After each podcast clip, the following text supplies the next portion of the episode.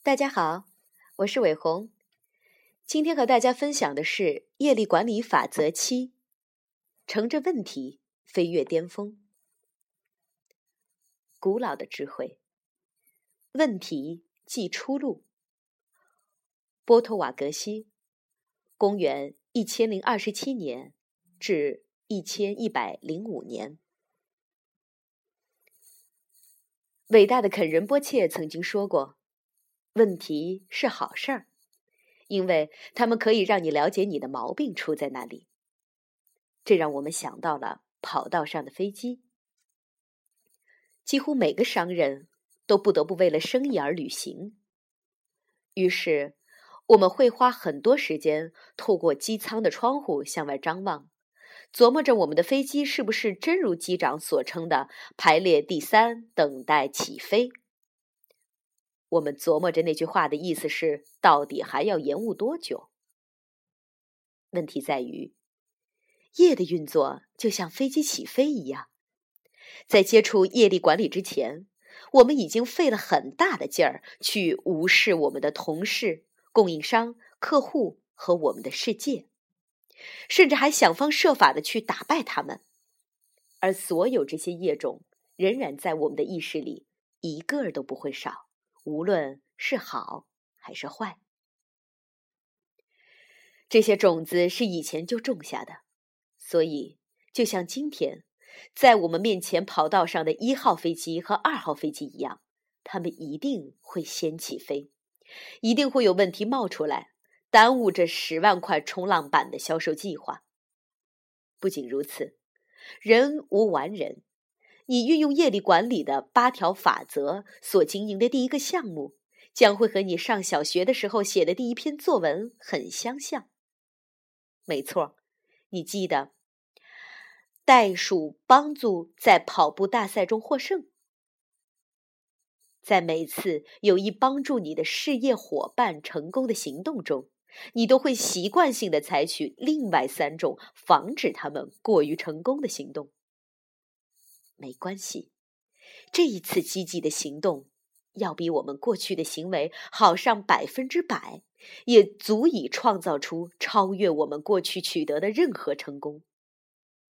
但是另一方面，负面的种子将在令人尴尬的时候，在你的项目中突然出现，并带来问题，就像 Frank。在进一步讨论之前。不妨先说句题外话。在某个时候，也许就是现在，你会问：为什么有些明显没有尽力让他们的同事、客户、供应商和世界获得成功的人，却似乎很成功？你还会问：为什么有些成就别人成功的人，却似乎不怎么成功？要理解这些人的真实情况。你必须记住关于业的三件事儿。第一，没有什么是明显的，业的真正精髓。任何行为的业力，其背后的实质是人心深处的念头。有很多的管理者在工作的时候看上去明显很刻薄，但是在内心深处却真心希望公司和公司的每一个员工都获得成功。正因为这样，他们才会对别人要求这么严苛。还有很多管理者，他们对人和蔼，但却并不是因为他们真心的希望让每个人都获得成功，他们只不过是希望相安无事的度过这一天。第一种管理者会在项目中获得成功，而第二种会失败。这个故事告诉我们：人心海底针。评价他人要十分慎重。第二，正如我们所说的，我们不知道还有多少架别的飞机，多少个别的业种，已经在一个人的意识里优先排队等候，准备起飞。我们看到别人播下的好种子，毫无疑问的也在队列中，但是排在多么后面，我们就不得而知了。第三。你得明白叶的第二条定律：叶总是会长大。举例来说，一个吝啬的人可能在几个月前以一种我们不知道的方式，真正的慷慨了一回。从叶的角度来看，这颗小种子完全可以在今后成长为整个项目的成功。你想想，一棵三吨重的橡树是由三十克重的橡果长成的，意识的种子也是如此。简而言之，宇宙的公道确实存在。每个人都会得到他所应得的。现实世界有着极其强大的能力，就好比它能够完成体操里面的后空翻的高难度动作，以至于让每个人在恰当的时刻获得应得的东西。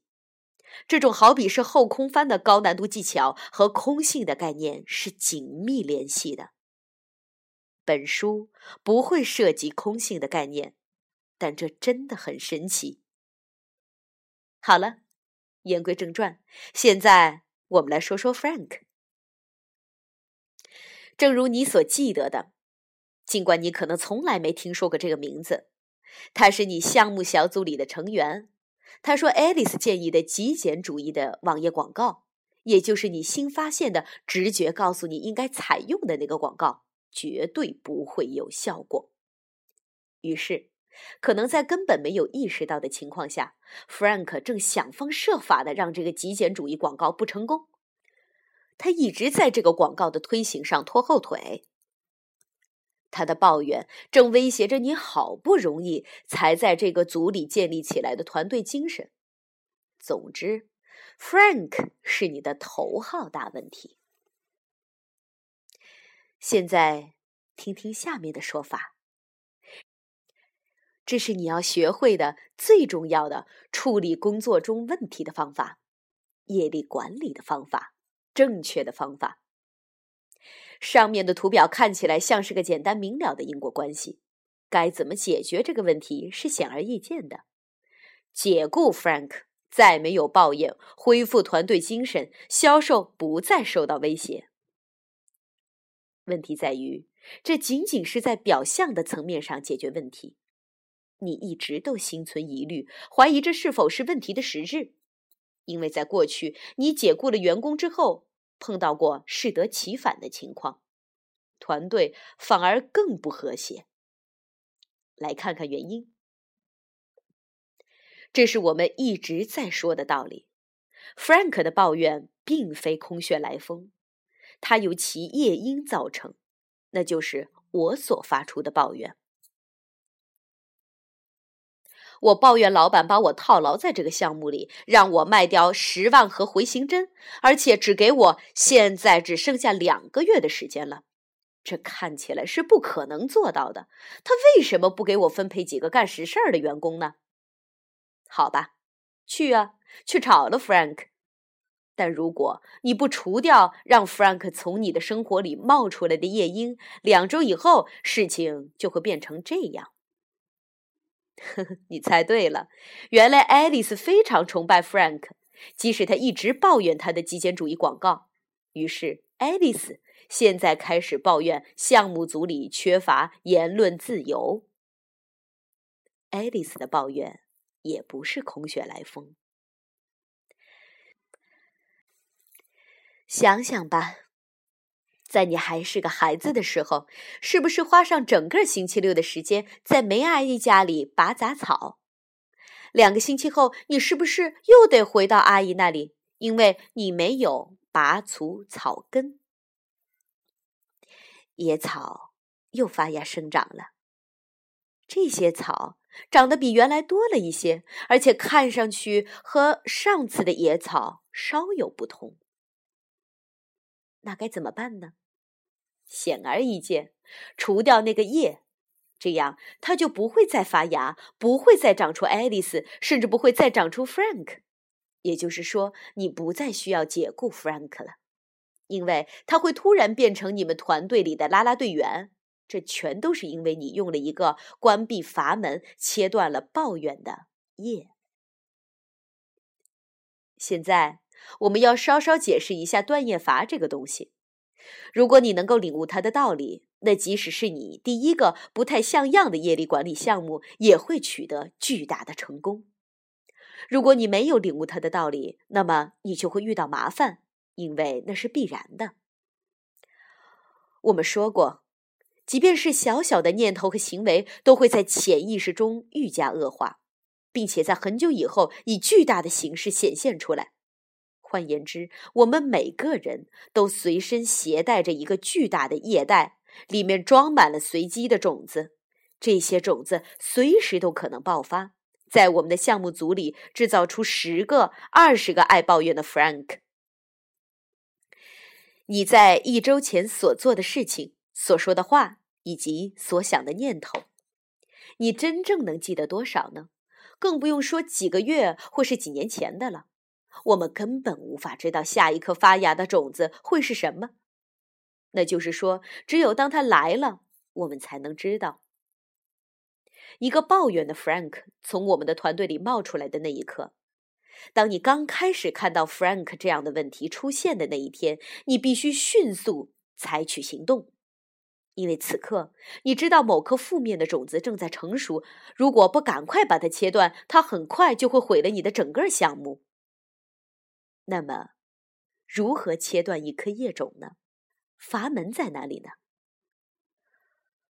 回溯到我们刚开始寻找事业伙伴的时候，我们听到了叶的第一条定律：无论你想从生活中得到什么，你必须首先帮助别人得到它。这条定律中所暗含的道理是，业和它所引发的结果总是有。相似的实质。如果你对别人做了件好事儿，那么回到你自己身上的只会是好事儿，反之亦然。第一条定律的这一部分中有一个重要的启示：当问题出现的时候，我们通过推论来找出造成这个问题的必然行为，即便我们不曾记得做出过这样的行为。那 Frank 这件事儿来说，这意味着我们自己肯定对某个人抱怨过，并因此扰乱了其他人的工作。所以，要从业的角度来解决一个问题，第一步就是找到我们在过去做出的造成了这个问题的大致的业的种类。接下去的事情就很简单明了了，用阀门切断这个业，并且让 Frank 回来工作，连解雇他的念头都不要有。切断业的方法就是极其慎重的，不要再做相同的业。那就是说，现在要消灭业种已经太晚了。一旦橡果长成了橡树，宇宙中没有任何力量能把它强行变回橡果，再让橡果消失。要停止 Frank 昨天的抱怨，或是消除引发那次抱怨的业种，已经太晚了。但是，这种抱怨有一个作用，它让我们知道我们的问题出在哪里。既然你已经懂得通过事业伙伴来播种你的成功，那么仔细想一想的话，你就会发现那些问题是你的项目在通向成功之路上唯一的阻碍。成功还是失败？于是归结到了一点上，也是唯一的一点：你能否？迅速的找出问题的所在，并把它切断。为你的问题感到高兴吧，专注于你的问题，并拥抱他们。不要对问题视而不见，也不要刻意回避问题。问题是你的朋友，他们会帮你超越巅峰。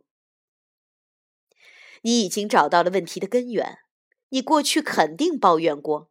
如果你从现在开始停止抱怨，如果你极其谨慎的再也不发出一句抱怨，这种行为具有一种称作共鸣力的东西。为了停止 Frank 的抱怨而停止自己的抱怨，很像是一个具有选择性的黑洞。你越努力的停止抱怨，尤其是对于 Frank 抱怨的抱怨，这个夜的黑洞就会变得更大更强。这个黑洞会和你潜意识里曾经发出过的抱怨产生共鸣，它会吸引过去的抱怨所产生的业种，并将它们吸收并切断。所以，业力管理不仅能让你创造成功的未来，还能让你有针对性的锁定工作和生活中的问题，并把它们切断。现在，你的生活中再也不会有 Frank 了。不过，也还要注意一件非常非常重要的事情：我们不必对 Frank 本人采取任何行动，不必向他提起他的抱怨，否则我们又陷入了老一套的碰运气游戏。找 Frank 谈话可能会有用，也可能会把事情变得更糟。正像某人曾经说过的：“从我做起。”作为人类。我们已经碰了五万年的运气了。今天，我们已经形成各种各样对于问题的自然反应。在我们举的例子中，对于团队中开始有人抱怨的自然反应，就是开始抱怨他们不好。归根结底，这就是我们以暴制暴的原始动物本能。现在，你已经知道了业力管理。那么，你应该可以清楚的看到这种反应有多么错误。让 Frank 继续抱怨并搞乱你的项目的最佳也是唯一的方式，就是通过你自己抱怨 Frank 的不好，种下新的抱怨的种子。这叫做业的反馈环。它是制造全世界一切混乱的罪魁祸首。你在伤害我的项目，是因为我过去伤害了别人，种下的业种。那现在怎么办？我是否应该因为你伤害了我而再去伤害你呢？愚蠢的问题，问了五万年的愚蠢问题。接下来，我将和大家分享一个真实的案例。这里有一封来自一位叫…… Michael Gordon 的信，他在信中这样写道：“问题真的可以带着你飞越巅峰。当然，当问题正在发生时，要这样去看待它是有一点困难。在这个时候，你从冥想、瑜伽和清静的生活方式中所获得的清澈的意识，就会对你很管用了。”一九九五年一个周五的晚上，我已经回到了在市郊的家里。突然，我接到了一个心急火燎的电话，那是我们的一个经理打来的。他正在打烊我们位于曼哈顿的大楼。他说那里起火了。我心想：好吧，肯定是有谁把烟头扔进了垃圾桶。我们往上面浇了点水就好了。但我还是钻进了我的车，飞快地开了过去。车开到了我们的地方，我马上跳了出去，从整整十二辆消防车之间钻了过去。他们说，整幢大楼每个楼层都从里面烧着了。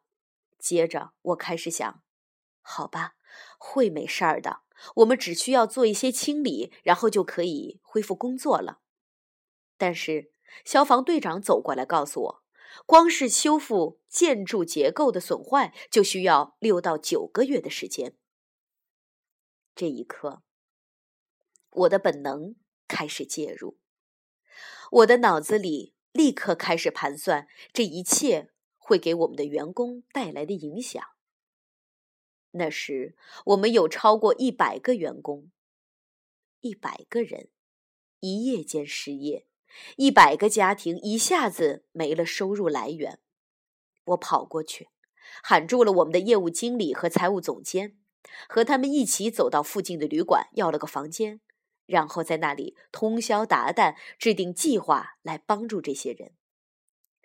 周一早上八点，我们三个人站在被烧的只剩空壳子的大楼面前，拦住前来上班的满脸惊讶的员工们。我们在那里的人行道上召开了一次声势浩大的公司会议。业务经理康妮已经把公司分成了三组，并且在附近租了三个地方，让他们当天就能重新开始工作。没有一个人失业，而且不到一个星期，我们就恢复成和过去一样，平均每天接待超过三百五十位客户。这些都是回声。你看，新的回声，正被发送出去的回声。我们把火灾作为一次机会，来提醒我们一定要把回声发送出去。我们照顾好了我们的员工，也照顾好了我们的顾客。当回声反射回来的时候，供应商和整个世界都开始帮助我们。我们发现电话公司察觉到了我们电话的问题，我们根本没问他们，他们就自觉地把电话转接到了我们的新办公地点。现在我们有一整幢空楼，可以按照我们一直所梦想的方式来进行彻底重塑。结果是令人欣喜的。九个月后，当我们重新开放大楼时，人群蜂拥而至。好了，听好了今天的业力管理法则七的分享之后，你的代办事项清单是。你知道接下去该做什么了，你已经制定了详细谨慎的计划，来帮助你周围的人获得成功。现在你要去你静坐的地方，拿出你已经用旧了的业力管理笔记本，写下三个眼前的或是未来可能发生会阻碍你团队卖出十万个马桶塞子的问题。写完以后就容易了。你只需要遵循业的第四条，也就是最后一条定律。如果某件事情发生在你身上，你不喜欢它，那么停止对他人做这样的事情。宗喀巴大师，公元一千三百五十七年至一千四百十九年。这就是停止问题的三个步骤，无论是抱怨还是其他什么问题，